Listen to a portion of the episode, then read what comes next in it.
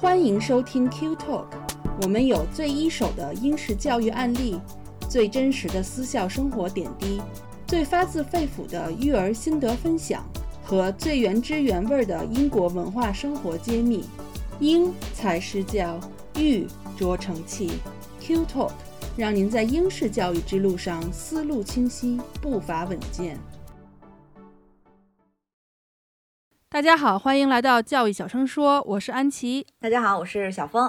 哎，安琪，我们很久以前啊，就是那个冬奥会谷爱凌夺冠的时候，做过一期关于兴趣爱好的节目，你还记得吗？记得，感觉好像真的是好久以前。对对对，今年发生了太多事儿，感觉。没 错，我们当时应该是聊了，就是怎么给孩子选兴趣爱好班儿，基本上应该是从热情出发，帮助孩子找兴趣爱好班儿，看看他们的兴趣所在。对，其实呃，在英国啊，小学也好，中学也好，早上、中午和放学以后，其实学校里头也有很多的兴趣班可以去选。呃，这个在英国有的时候叫做 after school club，有时候也叫什么什么 extra curriculum 什么乱七八糟的。然后在新加坡呢，他们叫 CCA，反正总归就是课外活动啊，就是让孩子呢在学校能把这个兴趣班儿给上了。所以今天呢，我们就聊一聊英国学校里头的课外活动，或者是学校内部的这种课外兴趣班这些事儿，就跟之前的那个兴趣爱好就有一点点的不太一样。嗯，因为大家知道嘛，因为英国有很多都是双职工家庭嘛，也不是每个家庭都可以，就是说有一个人，尤其是像妈妈这样的不上班，也不是都能够负担得起的。然后，所以有的人呢，就是一个人在家，一个人上班，那很多呢都是双职工，嗯，俩人都得上班。那小学。学呢，三点或者是三点二十就放学了。嗯，那很多家长都还在上班呢，也赶不回来，也不可能什么每天我都要请假这么早就回来。嗯。嗯，所以呢，这个时候呢，大家就需要把孩子让他在学校待的时间再长一点儿。嗯，那与其呢，你放到学校里面那种瞎玩儿，那有一些 after school club 纯玩的嘛，瞎玩儿，那你不如就是报一些有兴趣班儿这种，让他们在课后就一有可以学东西，然后时间也过去了，那就不用家长把他们再接出来，然后再送到另外一个地方去上兴趣爱爱好班了，就比较方便。因为我知道原来妹妹他们原来幼幼儿园有一个。父母应该是印度人吧，反正不是英国本地，但也不是中国人哈。然后就是很鸡娃那种。他们家三个孩子，他就说他们所有的时间都花费在送孩子上三个孩子轮流上各种班儿的这个路上。我当时特别佩服，我觉得太厉害了，得花多长时间呀？嗯，对，其实交通是一个很大的成本，不光是金钱成本这一点，因为你来回可能如果你一个小时，你就要想你今天所有的安排就得围绕着你这个孩子上兴趣班了。其实，在如果你放到学校的话，就我们也后来也会提到，这个质量不如可能不如校外的好啊。但是毕竟帮你节省了时间成本，对不对？它还是有一个权衡的问题。就刚才你也说了，这个英国居家保姆非常稀稀缺。如果你家里有一个居家保姆，像什么那个保姆那个 McFay 那种，那真的是 大户人家，就是有爵位的大户人家才会有那种。然后在老人帮忙看孩子这种，也是偶尔帮帮忙，因为老人也有自己的生活。所以其实还有一种就是那种叫 au pair，就是对对对，比如说我朋友就是他就接收了一个从德国过来上大学的。然后就 teenager，嗯，然后呢，他就住在这个我朋友家，嗯，我朋友负责提供吃，提供住，那他就负责帮他接孩子，看着孩子，嗯，就这种，所以他是长期住，但。这种也属于说，等于你们家里就无端端多了一个外人嘛，嗯，而且这个人是不是长期稳定就很难讲，因为年轻人经常就是各种换嘛，嗯，所以也不是特别稳定，嗯嗯，对，这种欧派就是要住家的，还有一种就是 babysitter，就是你临时请两三个小时。呃，然后帮你接送，但是这种都是属于呃，就尤其孩子越来越大，其实这种因为 babysitter 接回家，是不是孩子也得有个人帮他安排点什么事儿啊？所以还都不如在学校就直接扔在那儿得了。所以学校的这个课外兴趣班呢，就帮了这些家长、双职工家长大忙，最省事儿，特别省事儿。然后你又放心，因为小孩就直接在学校待到五点多、六点多接回来就行。就我在英国的时候，我跟周围很多的不同学校的朋友聊过。就是这个课外兴趣班都有哪些？后来我发现，其实不管这个学校的规模多大，呃，不管学校的这个配置设施什么，其实基本大同小异。就总的来讲，如果分两类课外兴趣班，那就是收费的和免费的。呃，如果多分几类呢，就是按照门类分，比如说体育类啊、艺术类啊、音乐类啊这些。当然可能有的，因为学校的这个有钱没钱，设备不一样，这个兴趣班的那个数量是有差别的。可能有一些规模比较小的学校，只能提供一些很基础的兴趣班啊，比如说像我们原来那个一百多人的村头小学，我们的兴趣班说实话也不是很多，但大类上都涵盖了。比如体育有也有，艺术也有，音乐也有，棋也有，什么都有，就大类是涵盖，只是每个本类里头的小类，对小类比较小。那我们不能像别人开什么马术课，我们那马在校园里头跑，刚跑就已经到头了，对吧？就是我们游泳课也开不了，我们有游泳池，我们还得跑别人那儿去游泳去。所以就是说这种受限，嗯，但是你像我们周围比较牛的一些学校，就温莎周围的大家知道的兰布鲁皇室年学校，皇室 三个小孩去的那个，人家什么都有，对吧？人家那个马就跑半天都快跑死了，然后还没出校园呢，啊，然后 Pupwick 是这种。对，就是更多选择。那你这样说，你们还有免费的就已经很好了。我们这儿根本就没有免费的，要有免费的我就太开心了。我们这边学校他办的话，他也是要收费的，只不过就很便宜。学校办的基本上就在学校场地里面办的哈，其实是有两种的，一种是学校自己老师，他等于要自己加班儿，然后他弄一个课。就比如说之前 Alfie 他们上次上的这个做饭课呀，就是他当时他们班的班主任办的，所以我们其实也需要交钱，但是因为他那钱就很少，你基本就交一个材料费，等于就是老师的辛苦钱。但另外一种在学校办的呢，就是呃外面其他的这种机构入驻的，比如说他们的这个足球，每个学期都会有这种足球课和这个 multi sports。就这种体育的都是请了一个就是体育的一个机构，然后他们就是长期在这个学校里，就这种，但这种也会是很便宜。反正就是这种肯定是跟这种瞎玩的这种 after school club 是有区别的。这种学校办的我不知道你们怎么样，学校办的我们一般一般就是一个小时，所以你三点半或者三点二十下课，学校的这个顶多就到四点半就结束了，所以你就只能是延迟一个小时去接娃。然后呢？那那种就是瞎玩的呢，他一般是到六点半，外面上班也能赶得回来。所以有的时候我们如果真的是需要的话，家长就会把孩子先让他上那个学学校的兴趣班，四点半。然后呢，他等于四点半以后，那边老师就自动交接给正好在学校里的那个 after school club，对，然后就他就过去瞎玩去了，就这种。但是两份的钱嘛。因为那个 After School Club，它是就是收从三点半开始到六点半的钱，它不会中间是按小时收的。嗯，这也说得通啊，毕竟是人你要请机构或者请老师，嗯，因为都是要要花钱的。要这你你们公立学校毕竟学费已经不收了嘛，完了跟这样额外的就就必须得去收了。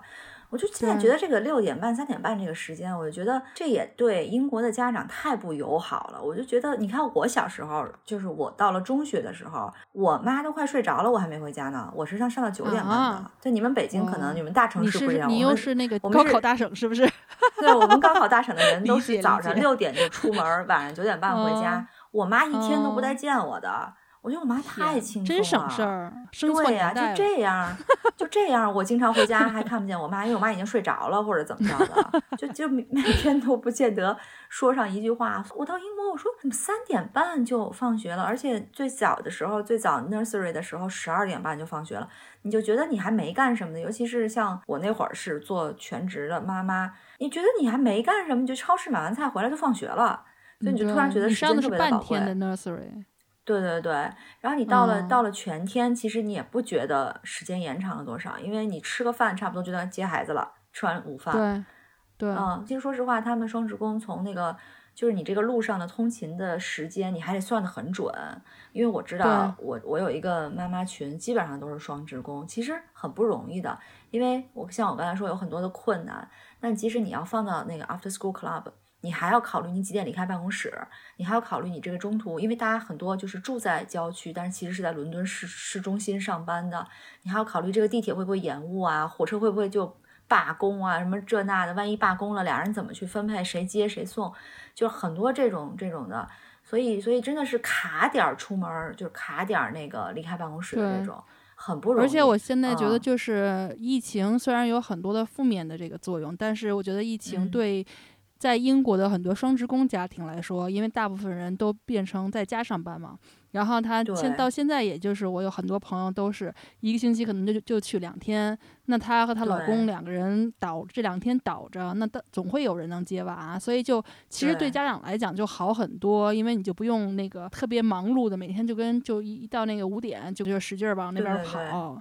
你看，像我在家上班，我就是像你说的，时间过得太快了，就每天都上闹钟，因为不上闹钟，我很快，我很容易就忘了要接娃那时间，这一转眼就到两点五十三点了，然后你这 活还没干完就忘了。对，是的，是的，对。但是我们说回来，这兴趣爱好班啊，还是帮了家长很多大忙的。嗯，我我个人我自己觉得兴趣爱好班里啊，就不管什么学校，就体育都是一个大项，对，也比较容易开展嘛。而且我觉得英国人对于体育的这种重视真的是随处可见。我们以前也聊过一期节目，关于那个就奥奥运会之后聊的。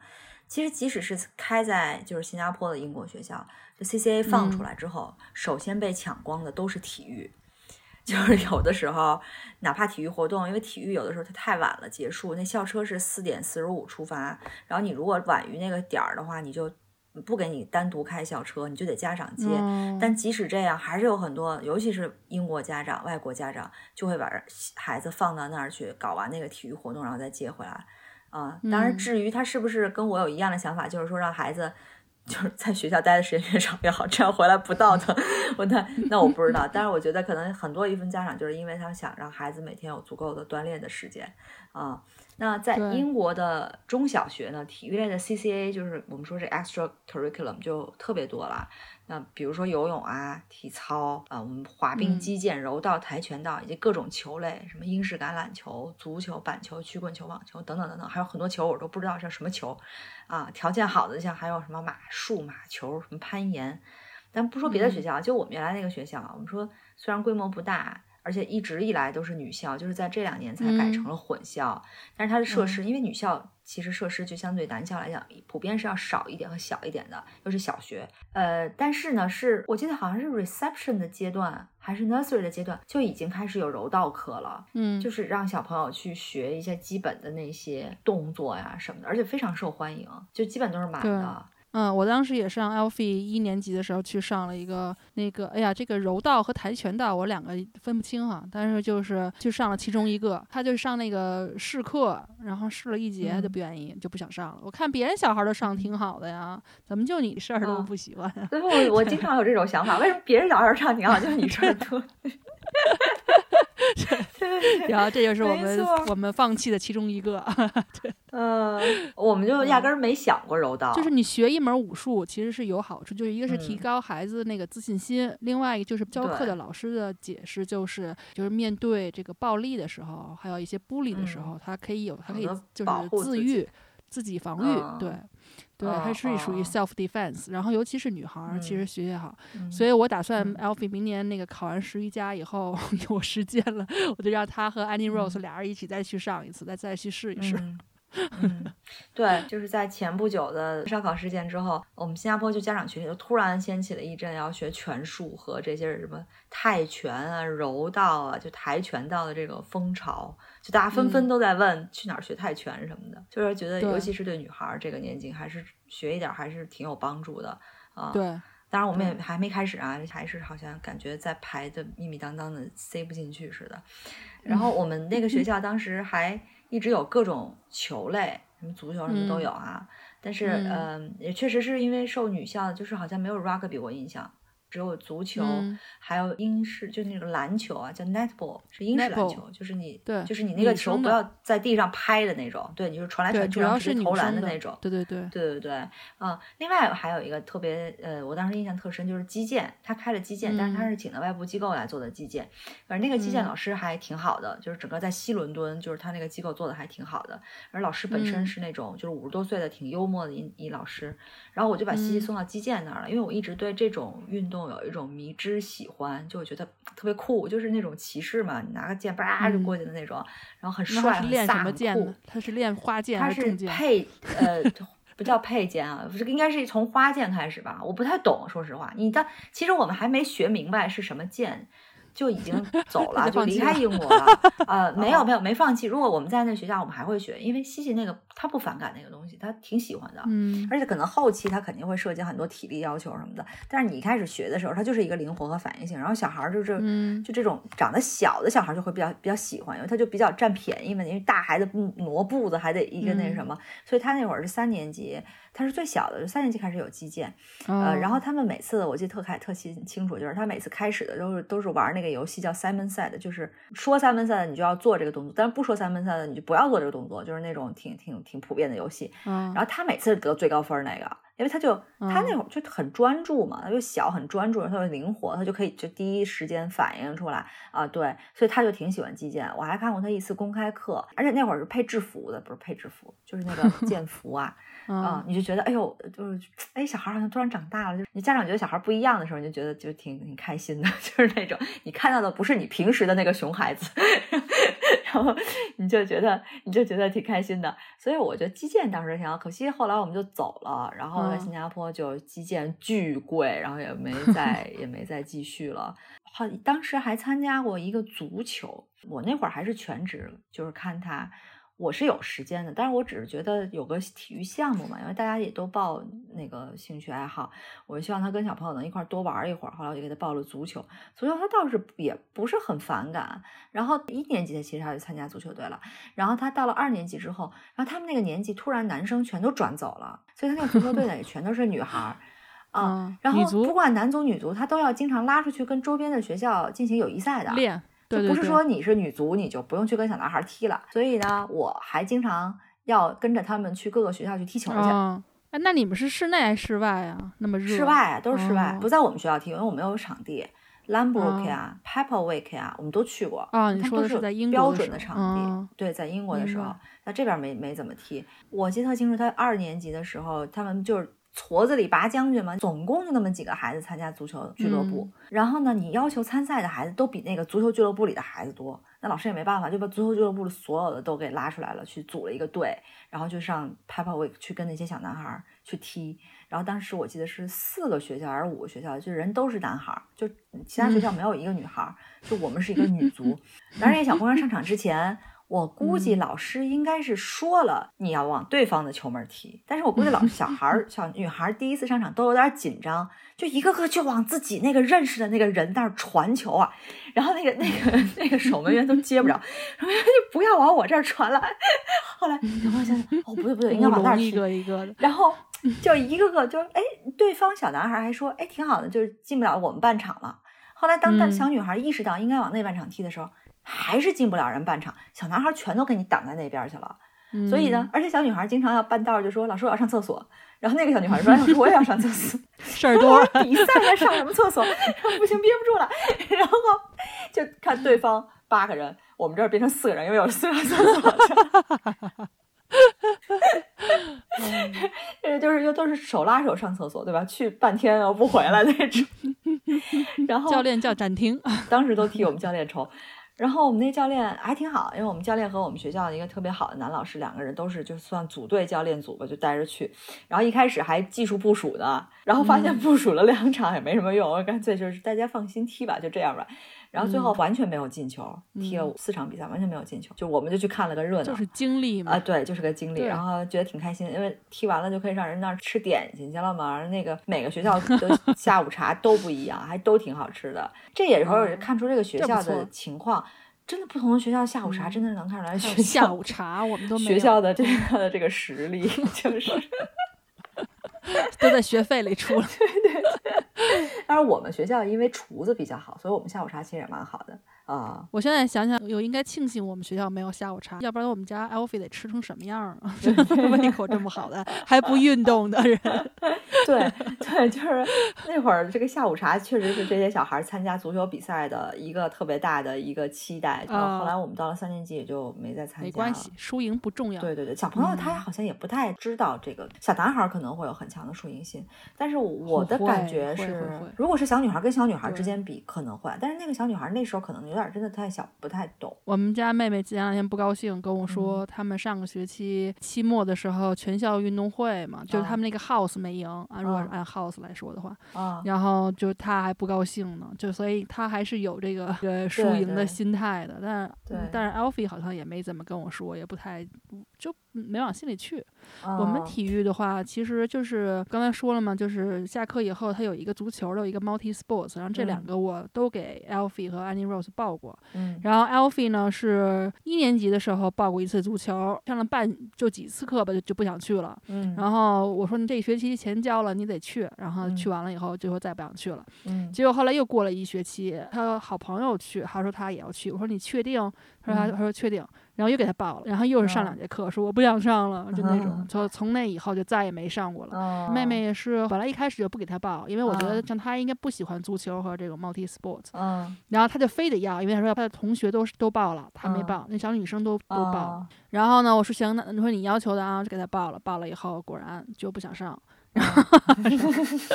但就又没上成。但就嗯是我觉得他们俩都都是那种不太喜欢冲撞型的，就他嗯你说足球那要断球啊什么的，然后推推搡什么的，他们就不喜欢这种竞争性对，然后呢？嗯但是 Alfie 有一个特别好的朋友，他后来转校了。那个嗯小男生就在他们那个学校里面，就是踢足球。然后他而且就是像这种踢足球比较好的男生吧，他就会周末的时候，他们就会有一个当地的那个足球的 club。嗯，像他嗯就是那个区的，就是在 club 里面，然后他们那个嗯区还要打那个联赛，就是整个跟其他的一伦敦其他的那个区去打。嗯所以他们那个成绩拿得特别好。然后每嗯次我见到他的时候，他们俩在一起玩儿，我就觉得就是那个小男孩真的是一个小精不豆子那样的，就是特别嗯又精又瘦，然后又就是啊。运动就是觉得脑袋比 Alfie 小一圈那种，特嗯精炼那种。然后呢，就就觉得，嗯，你想他们英国天儿马上，你说冬天冷你想冬天、春天都是下着雨，然嗯后星期天的时候，你看只要有草地、有公园儿，他们就在外面练球。嗯，然后经常是星期天你在外面走，就会看见小到说上小学的，大到上那种就是青年人十几岁嗯的、上大学的，他们都是就是对踢完球以后一一身泥，然后背着那个鞋什么的。就往回走什么的，就能这反正这是一个文化，我觉得，包括 cricket 和橄榄球，我觉得这嗯这三样应该是英国的三大球吧。我觉得嗯就是家长肯定一般都会首选的，像我嗯们这嗯种就。我觉得我们也只能往小众体育发展发展了，就是那种大嗯众的，我觉得他们都没戏，现在可能有的孩 子不感兴趣。对，可能有的孩子就是不喜欢群体性运动，他就是喜欢自己对干，就是那种啊，对，而且不喜欢被约束，就是你能条条框框，好多的条件什么这那的，他就不喜欢 discipline，你说怎么办呢？就是一个不喜欢纪律的人，就一个人闲散惯了。对对对，就这种。就我小时候也不喜欢这种，我不是因为有纪律不喜欢这项运动，是我体力跟不上不喜欢这项运动。但是、哦，跟我太不一样了。我我哎呀，我小时候就是一个体育迷，各种我我是看体育，嗯但我就运动会我永远不参加的那种。但是你现在就让我锻炼身体，我跑啊什么的我还行，但是虽然速度不行啊，嗯但是我至少那个耐力还是可以。可是你让我现在去跟别人打羽毛球、嗯打打网球，就是这种对抗性的或者这种这种竞争性的，我还是不喜欢。我就喜欢自己跑。哎呀，我我你知道，嗯我小的时候上初中，就是只要一有运动会，就是嗯四百米、八百米都是我的，嗯就都得哦跑，就属于拿名次那种嘛。然后在班里打排球、打篮球、嗯打羽毛球。然后就还包括上什么游泳、自己滑旱冰，嗯就就闲不住，我就特爱，我就特别喜欢动换，就是哦这种我都特喜欢。长大了以后，前两天我还跟 James 我们俩去约打羽毛球去呢。我第一哦场赢了，然后他第二场赢了，我就觉得第三场我必须给他赢回来，就这种心哦情。嗯，对，哎，这个，嗯，我再我再仔细琢磨一下这个课题，改天我再想一想。就今天在想体育这个东西，我觉得肯定很多是遗传的东西，就是你的这个，首先你你父母是不是真不是？我跟星座有关系。没有吧？反正我小时候运动会，我就是在台上嗑瓜子儿那个，我嗑了好几年瓜子儿。哦，然后那个我 天，我们我们那儿有那个小蛐蛐儿，我不知道你知不知道，就是一种小螺儿啊。然后那会儿运动会还有人专门在我们运动会门口卖那瓜子儿和小螺儿，然后就大家看一批人在嗑瓜子儿，一批人在嗑小螺儿，然后底下就永远都是那几个人在跑步，你知道吗？就永远都是那。我估计你要是在我们那儿，就是你永远在底下没没有机会嗑瓜子和嗑小螺的那我后来上去广州上大学，后来就是我们那个高中校庆的时候，我我的朋友他们回去校庆，后来还跟我说呢，因为我回不去嘛，他们还跟我说呢，说还看见你当年打排球的照片，照片还在呢，哇，就是你同学还能记得住。哎，我最近反正就是在想体育这个事情，我觉得我我我跟西西选的就是体育的 CCA 什么的，确实基本没有，除了游泳啊，就是我就觉得体育的这个 CCA 啊，要比音乐啊、艺术啊，就对家长压力真的小很多。就我们之前节目也说过很多体育教育在英国教育的重要作用啊，以及为什么它那么重要，对吧？为什么英国的学校要把体育放在这么重的位置？体育运动对孩子的好处这么多，其实说简单点，就是一个是训练了体育精神，最直观的作用就是吃得好、睡得好，是真的是吃得好、睡得好。我记得我一个朋友跟我说过，身体素质好，身体素质好，尤其是十岁左右这个青春期发育的这个年龄。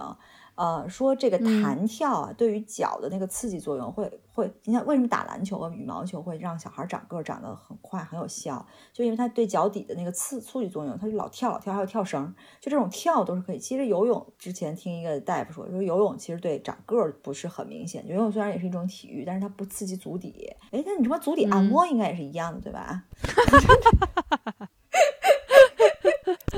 可以试试，以后给你女儿报足底按摩课，对对，足底按摩享受课。呃，然后我我之前也说，这新加坡的白天极其不适合运动，但即使是这样，还是有一群孩子在下午三四点的时候顶着大太阳打篮球，那个篮球场真的一点遮挡都没有。哎，那就是我呀！哦，那你就是你曾经的你对吗？一学校六六六七点 CCA 开始，就一大早就吃完饭就去了。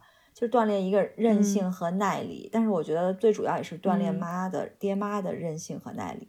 当然，他给孩子带来的作用就是这个吃得好、睡得好这点，我觉得很关键。为什么呢？他就不烦你啊，对吧？你孩子就累的回家躺床上就睡着了，什么青春期焦虑，他根本不焦虑，他就累死了，就直接躺床上睡觉，还跟你吵什么架呀？哪有时间吵架？对对。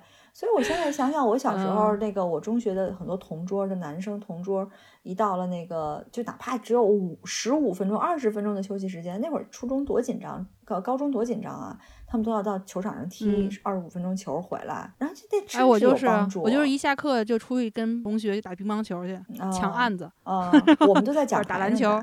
那那不正规呀，我们要我们要比分儿的呢。啊，那我们比分儿我就不上不参加了。我觉得对于我作为家长来讲，我其实希望我的孩子上体育的这个课，就是不管他喜欢什么样大众体育还是小众体育，第一我是想让他找到一个他自己能够终身热爱的一件事儿，就是这个事情他变成他的一个习惯，他以后哪怕是说什么青春期反叛的时候啊，情绪不好的时候，或者中年危机的时候，其实体育是可以帮他排解的。包括我们都知道，如果你有精神。抑郁的话，第一件事就是鼓励你要有找一个运动，你得去运动去，就运动可以帮你排解这件事情。第二个就是运动其实可以帮助孩子，就是更有专注性的去学习，所以他的吸收和注意力都会更好。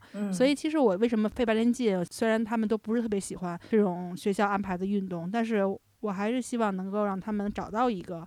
哪怕是说你骑自行车或者是游泳，对，就是能找到一个他能够以后愿意经常去做的一件事情。对，我觉得这是很重要的。所以我们也是经过各种各样的尝试。可有意思的就是 James 小时候他们上的有一个课，不知道是现在应该没有了。他们叫 Cross Country Running，就是我们还有呢，类似的长跑。对，然后呢，他就是是那种超长的那种长跑。然后他原来小的时候成绩特好，然后他是属于能能拿名次那种。嗯，所以他们当时区里。跑的时候，他爸就都对他寄予厚望那种。但是他后来就跟阿甘一样，某一天跑着跑着，他就心想说：“我为什么要跑？跑它干嘛呢？然后就意义在什么呢？然后就不跑了。”啊，所以他当时每天都跑，对，他爸就很失望，对对对。但是他其实有他有很多的兴趣啊，就他小的时候，他爸他妈送他去是呃打 cricket，就是板球，他掷球特别好，所以他老师老说他打那个打那种就是带弧线的那种球什么的，所以他们一般过去都上的这种课。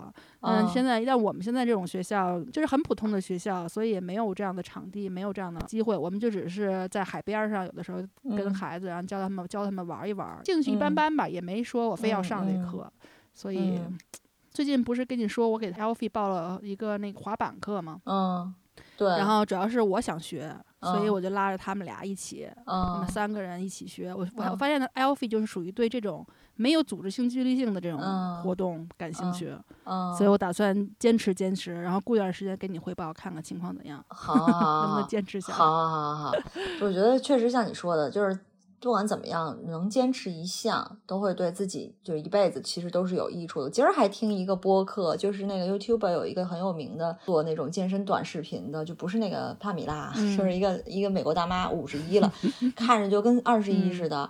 然后其实她就是因为那个二十一的时候，她的当时的男朋友就意外牺牲了，当时就靠着这个定期的锻炼，她是必须每天都锻炼，就靠着这个体育锻炼来把这段人生低谷给熬过去了。然后她就一直今天在说她是怎么样去去做她那个 physical 和 mental 的这个疗愈的，就是让这个体育运动来做对自己的疗愈。所以我觉得确实是，嗯，对对，这一点我也嗯是有体会的。我当年也是，就是用跑步和健身，然后从那个抑郁中走出来的，这个确嗯实是有帮助的。嗯，对，好，我们体育说的也不少了，我们下一类吧，我们算到下一类就是这个音乐。其实音乐教育本身、嗯这个课也是中小学的必修课，就是每星期都会有的。但同时呢，课外活动也会有嗯专门的这种音乐 CCA，啊、就琴啊，各种琴啊，合唱。就唱歌这种东西，其实也不是说各种，嗯就主要是几个大项。你看竖琴这种肯定不会给你开一个啊，就是主要大项太冷门了 对对对，你 就不一定谁家能弄到竖琴，什么钢琴啊、大提琴、小提琴这种特别呃常见的啊，还有一些吹奏的，嗯黑管啊、长嗯笛啊这些。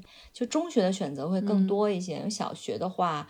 呃也是看学校的情况啦，可能有的小学规模大一些，它嗯有自己的什么团啊、乐团，它可能就会有一些更多的乐器选择。嗯，啊，对，这个你们应该更有发言权。像我们学校，除了那种音乐课之外，然后他他们平时就是上课时间，他还不是三点半以后，就是嗯。中间的时间，嗯。呃，可能是休息的时候，你是学吉他课的，你就背着嗯。吉他去上吉他课，好像就只嗯。有吉他，就我就我所知，好像只有吉他，就因为可能嗯。像我们这种学校，吉他比较容易吧，然后嗯。也小孩子也不能比较不能背过去，嗯然后对对。对比较简单，然后课后就没有，如果乐器的话就没有了，唱的话还有一些，嗯像那嗯。个 performing art 的话，那个妹妹有去参加，就是也嗯。有唱，但但是嗯。就没有演奏，就是唱，然后表演，就有点像哦 drama 吧。嗯，或者音嗯乐剧。关于其实关于音乐嗯。类的，我是想说，学校开设的这个还是以培养兴趣爱好为主，培养你对于音乐的一种喜爱为主。如果大家是希望精进，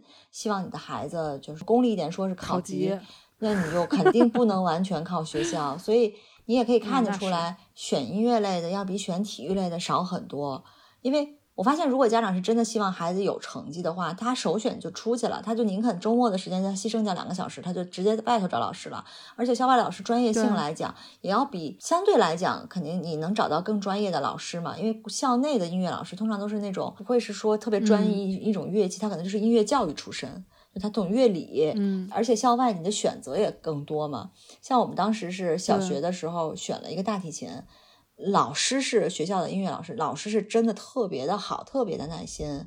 但是他老师不是专业的大提琴老师，因为老师可能也就自己学过，后来又去学了音乐教育，所以大概教了一年吧，就是就是大概会把琴拿出来，会抹松香，嗯，然后会拉几个音儿，就把你领进门儿。啊，对对，那个木头锯木头的声音都还在，就是一年都是锯木头，就基本跟没学一样。嗯所以大家如果是抱着培养音乐兴趣和乐感去的，我觉得在校内就可以解决了。还有一个问题就是，你如果选了乐器，因为有的乐器你要是每天背的，就是你要到了那天你就要背着，像小提琴、大提琴、钢琴是你可以有的，可能有的学校它没有大提琴，所以你就要自己去买一个，然后去背着，就其实也挺麻烦，对很多孩子也想是这个负担，你还得看着它别丢了，就你放到教室啊，再拿到演出室啊，嗯或者是嗯训练室啊，就还挺麻烦的。嗯嗯，对，想起来，我小时候小学也有选乐器，我不知道为什么后来我选的是二胡。嗯，哦，你选的 我觉得我就完成了那个会调弦儿、会抹松嗯香那一步。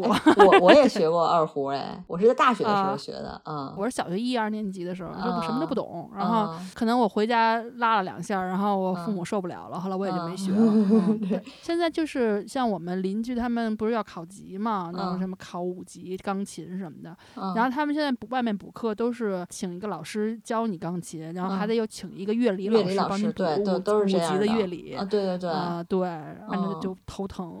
嗯，我们当时也是这样的，你就必须得专业的，但是那个乐理不不至于说像学钢琴那么学很久你才能考一级，乐理其实很容易刷几套题你就可以考个考个级什么的，但是你还是得另外补。对某些孩子是很难的，对哦 我啊我也隔壁那孩子就是那个五级乐理，半天都过不去，嗯，特费劲。确实是啊，嗯，对，就是课外的这个音乐课吧，有一个嗯。好处就是你有可能可以进入就是学校的乐团，尤其是嗯。像你们这种私立啊，或者是规模比较大的一些学校，都有自己的乐团嘛。嗯，那你就是再大一些，比如说圣诞节啊，或者是一些活动啊什么的，学校和学校之间也有一些交流什么，可以演嗯。演出什么的。嗯。所以。呢，那孩子可能更有机会认识一些志同道合的朋友们。嗯，那就因为有的时候你孩子就自己一个人孤零零的练习就比较无聊嘛，那在乐嗯。团里大家有配合，在一嗯起可以弄出一个作品来，孩子嗯可能会觉得更有兴趣吧。就跟我嗯后来长大了以后，虽然你看就我不太会乐器，但是我可以打鼓，因为打嗯鼓它涉及到的乐理比较少，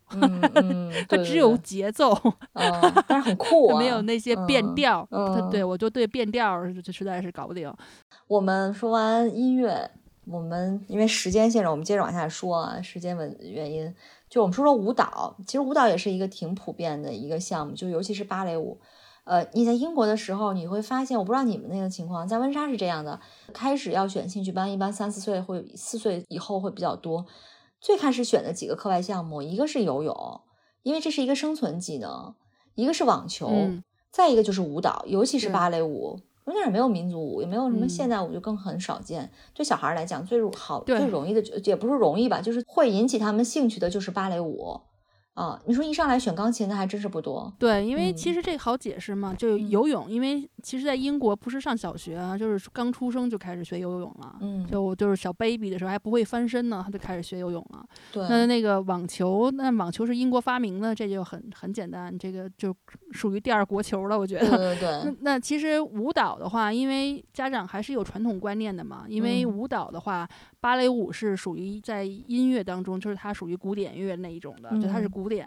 那嗯。古典的话就是最正统的，你肯定是学钢琴，你一上来不可能学一个流行音乐的曲子，嗯都是学的嗯。是古典。对，那跳舞的古典就是芭蕾，芭蕾嗯。舞它它有很多很多的基本功，是以后现代舞和其他的舞蹈可以用得上的。所以，呢，那芭蕾舞肯定是最正宗的那个，而且它就是跟过去英国跟法国的关系嘛，所以嗯。就是这个根深蒂固的，肯定就是觉得女生学跳舞一开始肯定是芭蕾舞。嗯，那我真的是当时我婆婆就跟我说，要学芭蕾舞，让妹妹去学芭蕾舞，嗯，我就很鄙夷，我就觉得嗯就、我就讨厌这种学芭蕾舞 对对对，对啊，凭什么非得得穿小粉裙子啊？然后就嗯那什么？我觉得他嗯除非她自己要求，James 嗯姐姐的那个孩子女生就嗯上芭蕾舞，就是那种小女生那种特喜欢。嗯然后嗯我们家妹妹说她也要上，那就上呗。然后嗯上了两个学期，上了一年，这是属于上的最长的一节课，一一个嗯课了。嗯 然后上完一年以后说我不想上了，觉得没意思。我当时就说，我都跟你说了，咱们应该去学那个街舞嘛，嗯学什么芭蕾舞？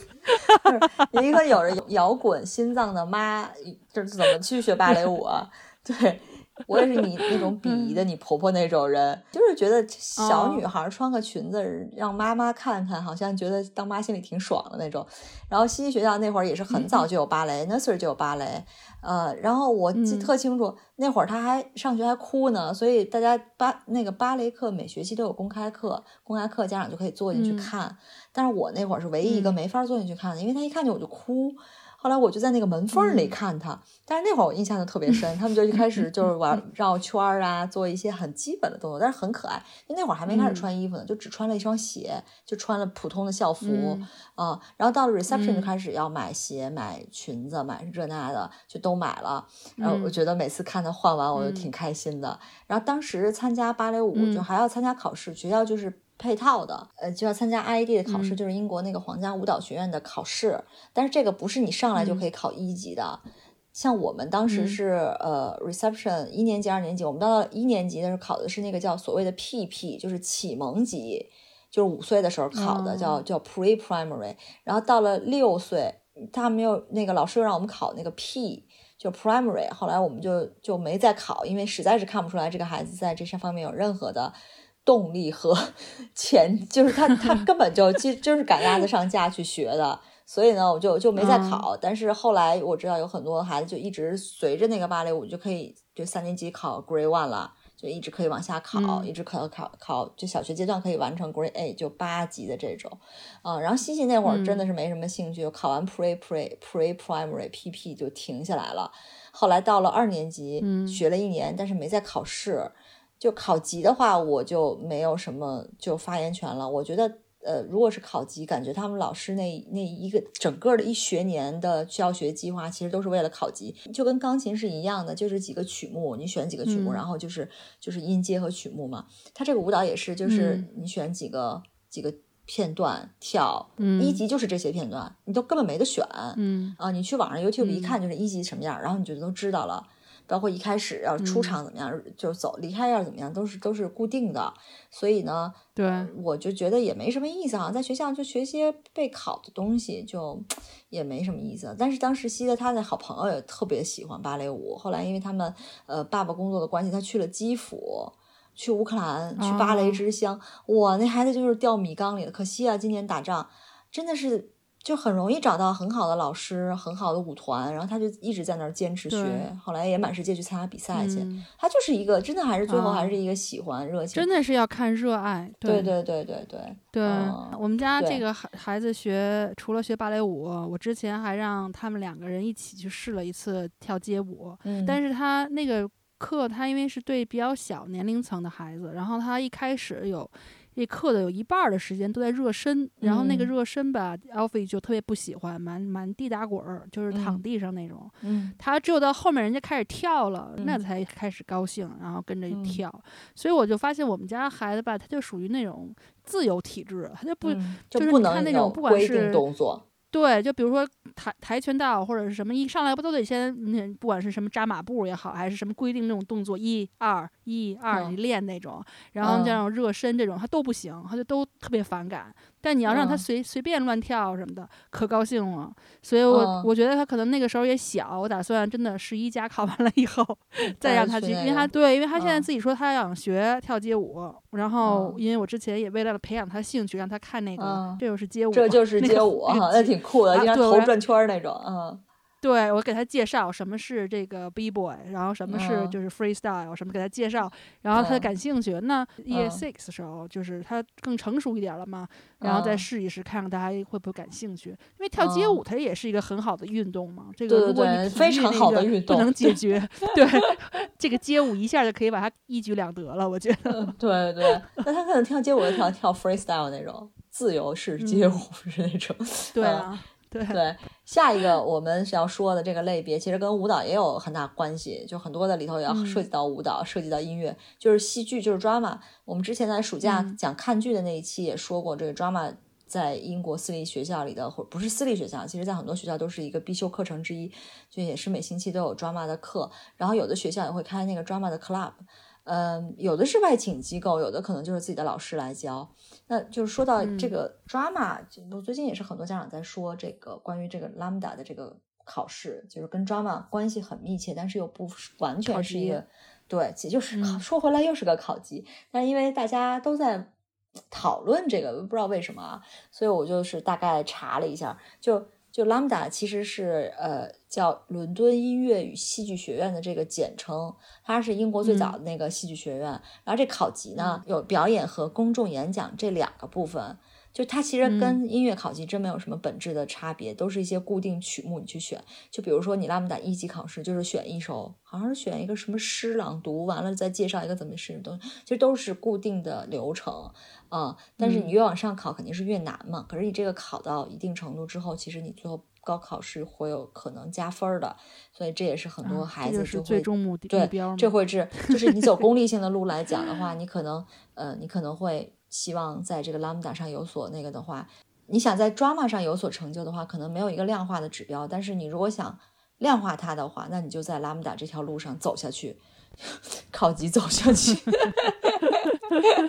对对对，嗯。所以呢，有一些 drama 课程，它其实也配合了 Lambda 的考试，嗯呃，但是也不是完全是啊，很多的这种课，尤其是你如果在校外找的这种 drama，它就没有什么 Lambda，就可能建议你要么考 Lambda 或者怎么样。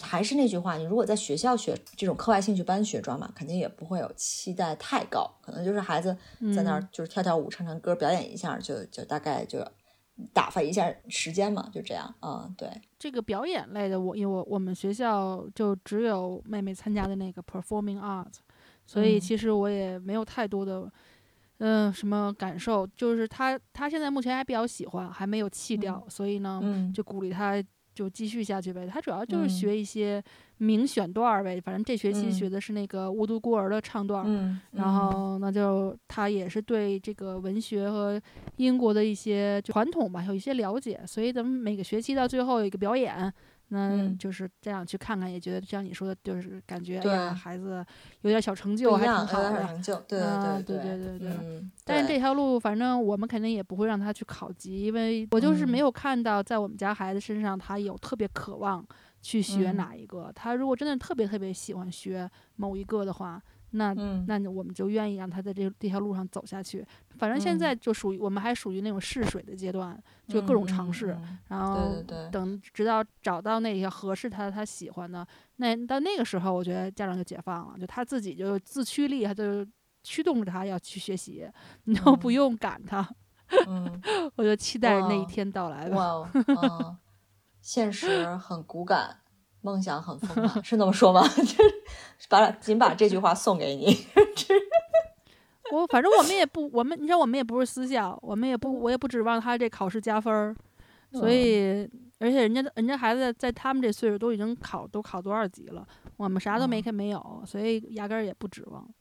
我们不要卷起来，我们说回到下一个非常不卷的课外兴趣班，就是就是手工艺术，不卷吧？没有任何考级，除非你去申请那个 非物质文化遗产。艺哎呀，艺术应该是也有也有什么奖项可以拿的，好像嗯，对对啊，那你就那就是太太那什么了。然后这个好像学校也基本大同小异吧。我觉得手工还能有什么花儿呢？对吧？啊，当然有的学校还开设了厨艺课，就像你那个，你之前也说你们学校老师不是是做厨艺课吗？就是嗯我觉得厨艺课这个挺好。就许多人嗯说做饭是一个特别好的亲子活动，我觉得这个完全取决于是什么样的亲，什么样的子。就比如说我一个人做饭就能把厨 厨房点着的这种，然后再配合一个像我一样的我姑娘，那是不可能在一块儿做饭的。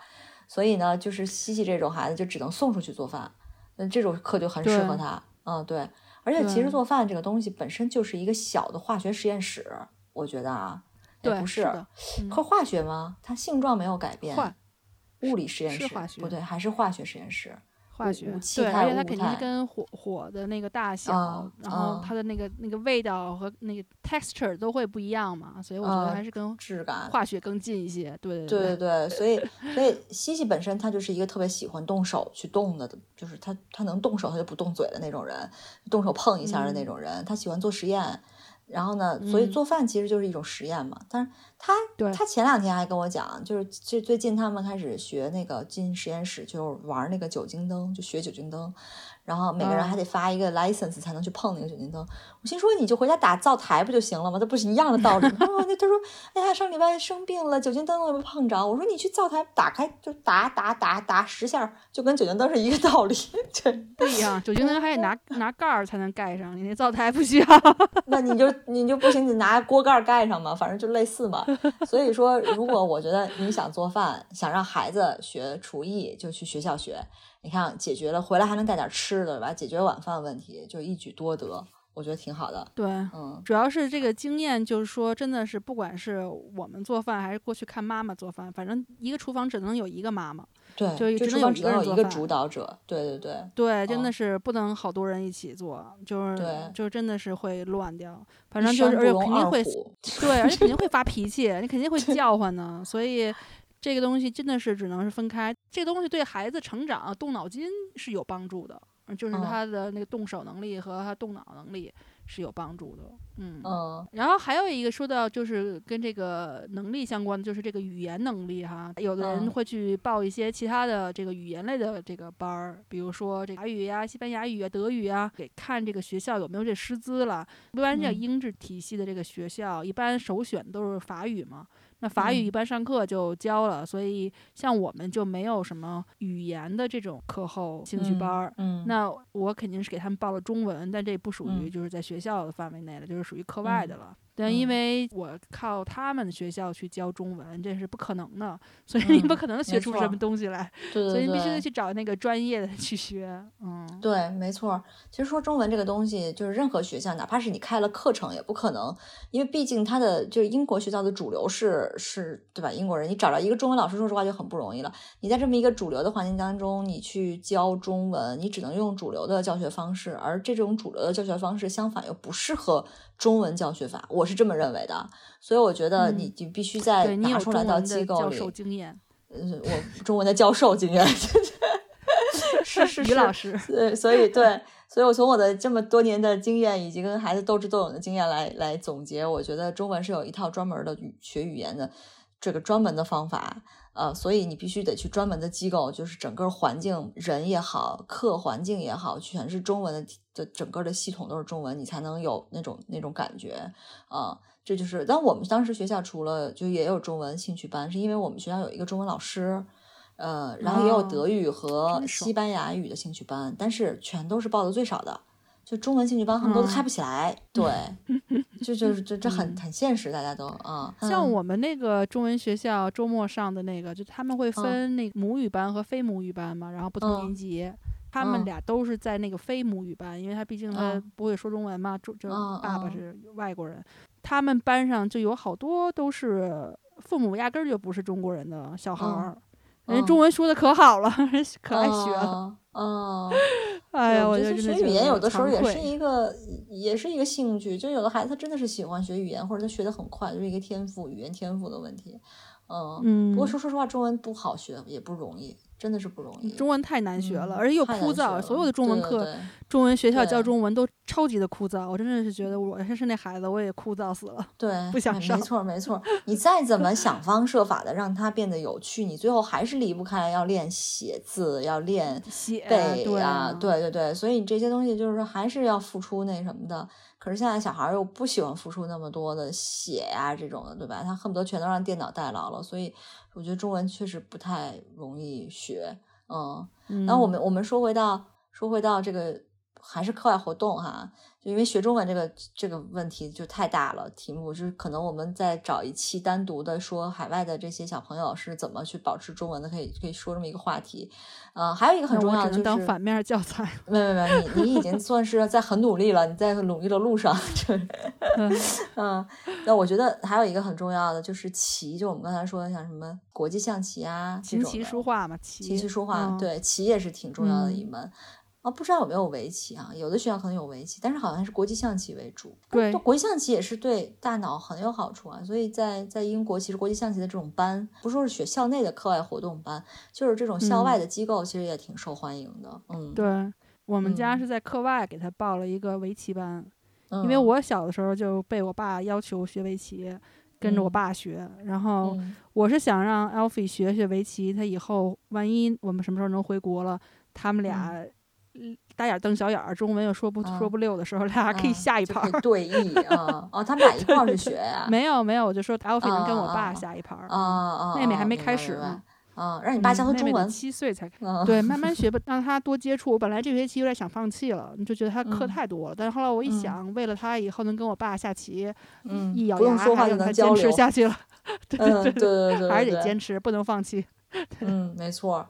其实我们嗯刚才说了这么多啊洋洋洒洒的，就是其实只是九牛一毛啊，还有很多很多不同兴嗯趣、不同类别的学校内部的这种兴趣班。你像还有学校开瑜伽、什么冥想、什么心理健康辅导这类的，就其实我觉得也挺重要的，去对现在这个越来越忙的这些孩子来讲还有这学校嗯有条件，什么划船、赛艇都是有的。挺多的，嗯。那么多选择，你问题就来了，就是你怎么给孩子选兴趣班？嗯嗯。反正这个问题，如果官方考虑的话，哈，就正嗯。常来讲，一般都是说你首先要看年级嘛，就你这个嗯。孩子的这个年龄，他能接受什么东西，就是你不能嗯。让他特别小，然后弄一个特别难、特别考这个智商的，那有点不嗯。太现实。所以就是从嗯简单的开始，他能够好操作的开始，那就嗯是肯定是有一些家长呢，那给孩子选兴兴趣班，就是一开始说的，像你说的，为了晚点可以接孩子，那又不想让嗯他瞎玩儿。那肯定嗯就是让他就选个兴趣班儿，然后去开拓一下视野，嗯，就是嗯开拓一下这个兴趣。那我觉得嗯这个也是也是合理的。那第二，要找合适他性格的和他自己喜欢的兴趣班儿，找到嗯适合他的和你想让改变他的性格。其实这是一一点，就是嗯说他的性格是什么样子的。有的兴有的兴趣班儿可能就适合他这种，比如说很内向的性格，或者是什么嗯样的会爱表达的性格。但是呢，有的嗯兴趣班儿呢，可能正好相反。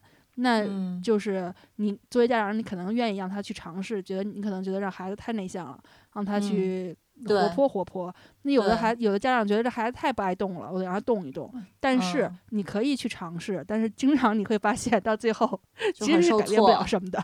对对对对受对对挫的都是你自己，嗯。对，所以我个人的建议还是顺势而为，就是这个孩子嗯。他适合他的，他自己喜嗯欢的，其实你完全不需要跟他较劲，他自己就就很努力，就可以就愿意去做这件事情。但是如果跟嗯他正好是拧拧巴的，正好是对立的，那其嗯实家长就会要花很大的决心和精力去让他坚持下来。这要看家长在孩子的这个 心目中有有没有有多大的这个说服权了吧？他听不听你的了，就是这个问题。嗯，对，嗯，我我选兴趣班的话，性价比 能选免费的，不选交费的。哎，我们就没免费的。呃，那你也得考虑性价比啊，便宜的和贵的，对不对？反正我是就是你你你找到时段，然后你看一看的那个免费的是不是真的很无聊？如果是免费的太无聊了，那你就你就看看那个嗯收费的是不是你觉得很有趣？反正就是性价比嘛，嗯无聊除以嗯免费。和兴趣有趣除以收费之间去比，当然从这嗯个家长的心理角度，我一开始我一开始选兴趣班的角度肯定是是第二种，就跟你正好是相反的，不是顺势而为，就是希望他能改变一些孩子的一些性格上的一些我认为可以提高的地方。嗯，但是我慢慢嗯慢慢就变成了，就是放过自己的这一种，就是变成了你这种顺势而为。发现，对，对，你是受对错了的，没有用对啊，当你一次一次的把孩子送到网球班，然后他一次一次的抱着你的大腿哭，你哭五十嗯节课，你难道还受得了吗？对不对？所以，嗯，而且我是觉得兴趣班能不能改变孩子这个性格，真的是见仁见智。我觉得就是还是取决于孩子的情况，就有的小孩是、其实是比较容易接受的。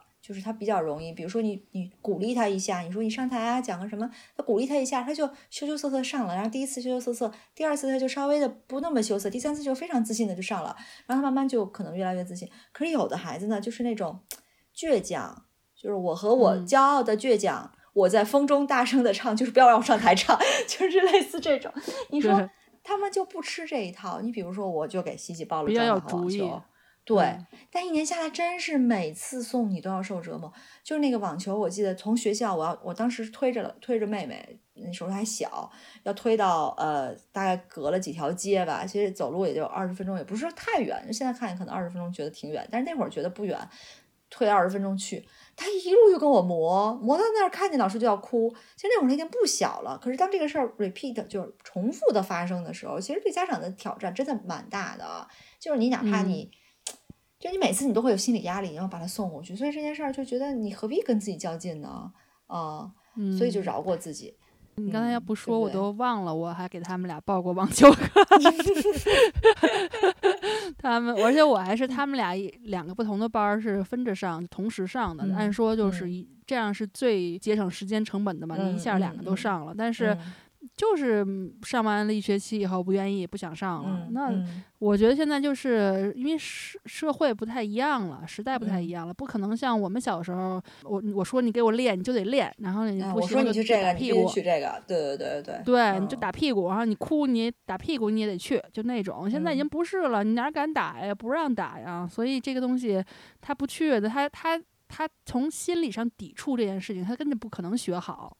所以他嗯他就是勉勉强强学下来，他也不喜欢，他也学不好。你这样让他再嗯有长进、再精进是不太可能的，因为他心里就在抵触，除非他就本来就有天赋，他不愿意练，懒偷个懒儿什么的。嗯对，然后你你你说你将他一军，或者你是你厉害点儿，让他坚持下去。但他人家嗯本身其实内内心里是有兴趣的，或者是说本来有点天赋的。但是像我觉得像我们家现在这种，我就到处碰壁，没有看见，目前还没有看见哪一个属于他们现在特别想、特别喜欢的，就是抓住不放的，所以还嗯在探索当中。嗯嗯，对，其实我觉得探索是对的，而且一开始的时候，尤其是孩子很小的时候，你肯定得要要探索，而且那个时候孩子时间比较宽裕，你就可以相对的就多撒网嘛，你就都报点儿，然后体育选一下，什么其他类的根据情况选一下儿。但是你到了越往大了，像我们现在六年级，确实没那么多时间去选学校的兴趣班，因为校外安排了一些，你就要凑时间嘛。嗯，所以也嗯不太容易，你就要精简了。真的要选真的孩子喜欢，你才能去做的。嗯，嗯，因为你就不划算嘛，图什么呢？嗯时间也花了，钱也花了，孩子也不喜，欢，你图什么那你不如呢？对，你不如弄一个大家都高兴的，而嗯，你这，钱花的多，而且这个效果还好。对，嗯要家长也要看看自己家里有没有这个环境。就比如说这嗯个家长本身就，比如说就是喜欢钢琴，本来这家嗯长本身就在家里没事儿就练琴，没事儿就弹弹个什么，嗯，或者没事儿就拉一段儿。那或者嗯像像我这种就是喜欢攀岩的，那你嗯对孩子这个影响力，孩子其实就会感兴趣，他也嗯会愿意去跟着你一起去，就是时不时的练一练呀，爬一爬呀。嗯这这个环境其实是有也有作用的。我有一个朋友，嗯。他这一对儿夫妻就属于那种完全不动换那种，就是特别嗯。静的两个人。然后他嗯。的孩子也是跟他完全一样的，他想让嗯。这个孩子去参加体育的，完全没有可能，就是就是嗯。很难。就是嗯。就没就就没有这个环境，你看家里家长都不以身作则，你说你凭什么让我，凭什么让我在风里雨里跑？对，像像像我老公都是那种乌龟型人类，就恨不得能能躺着不坐着，能坐着不那什么的。他怎么可能？哎哎，你给我跑五千米去，他有什么说服力啊？你都不跑，对不对？就我现在还有点说服力，我能跑五千米，但是我也不可能带着西西跑，我觉得耽误我跑步了。嗯，就是、嗯是是这样的。骑车，你让他对，结果我没有试过这种，对我没有试过这种。就等妹妹再大点儿，我们就可以一起骑车。嗯，其实骑车也蛮好的。嗯，对。对我现在就是 James，经常就是我们现在每天早上他们俩都骑车上学，嗯，能够嗯出能够出发早一点儿，我们就会绕故意绕远儿，在在那个公园里多骑一会儿。嗯，就是有的时候 James 能让他们骑，就让他们骑骑车。我觉得反正就嗯是从点点滴滴当中去渗透吧，我觉得对他们的影嗯响更有用一些。对对对嗯对对，当然，我们再说回到这个校内兴趣班，其实最主要最主要还是要解决这个无法接送的问题。如果如果双双家都是双职工的话，他可能就是要考虑我怎么把这个时间给排出去。所以你要真的嗯指望孩子从这个校内的兴趣班里头学到什么硬刚的本领，大概率是不太可能的。你还是需要嗯校外的辅助的。所以如果家长有嗯期待呢，就还是要去校外再接着找的。呃，但是呢，孩子可以在校内兴趣班获学到什么社交啊、表现力啊，就很多的这种软实力。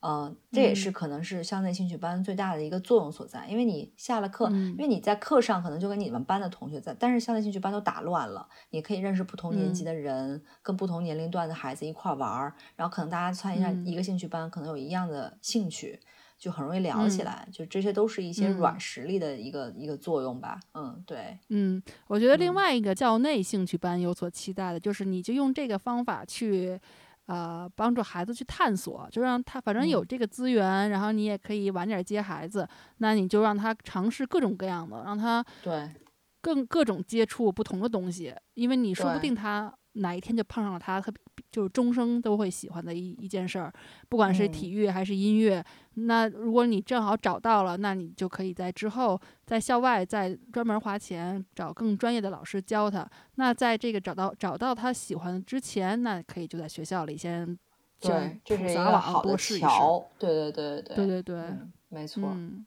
嗯，嗯那我们今天又说了这么多，那那嗯个我们今天的节目先这样吧。也希望我们今天说的这些校内兴趣班能对呃，就是家长在选择的时候有一点点的就帮助吧。呃，或者哪嗯怕您的学校没有这些兴趣班，可能你知道这个类别，你也可以出去，你觉得有兴趣，可以到外头去找一下什么相应的这些课程啊什么的。嗯，也欢迎大家有各种苦恼和想吐槽的，可以在留言里跟我们俩吐吐槽，因为我们俩也平时也会互相吐槽，真的是父母为了，其实就是给孩子报兴趣爱好，这个真的是很容易吐槽，对，真的是费尽脑脑汁，然后想尽各种方法，就是可以吐吐槽，然后减轻一下压力，然后 彼此安慰一下吧。对。